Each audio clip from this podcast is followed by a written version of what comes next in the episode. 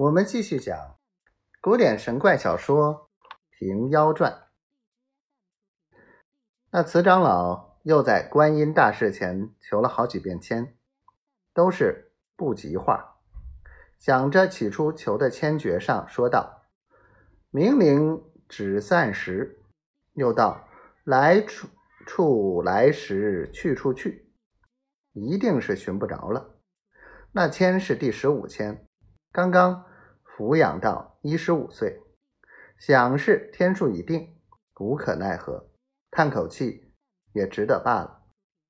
正是世上万般哀苦事，无非死别与生离，天下无有不散的宴席。这段话脚过不提。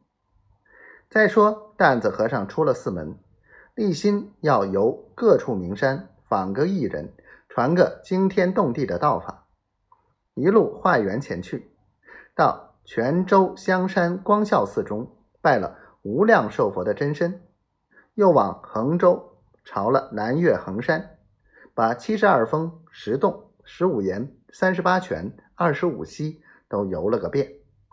逢山看山，逢水看水，遇个游方僧道，便跟他半月十日，看他没甚意思，又抛散了。如此非一。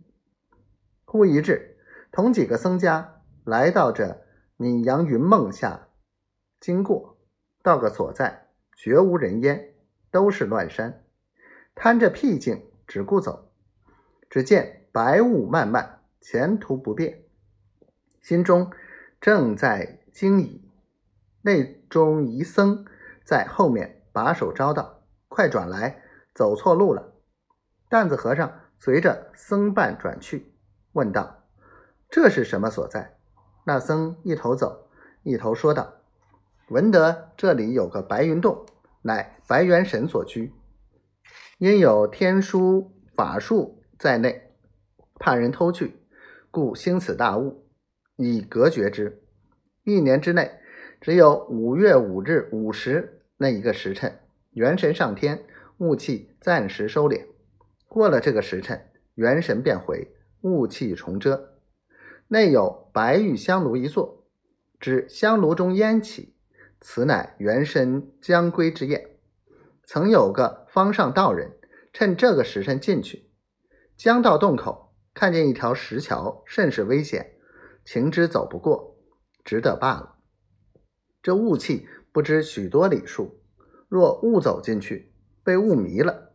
四面皆无出路，就是跑得出时，受了这雾气在肚内，不是死也是病个够。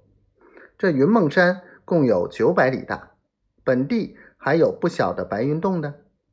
担子和尚听了，心下想到：原来真有这个法术在此。我若没缘时，便与哪个有缘？过了几日，撇却了同行僧伴。独自径到云梦山旧路来，傍着近雾之处，折些枯木，摘些松枝，低低的搭起一个草棚。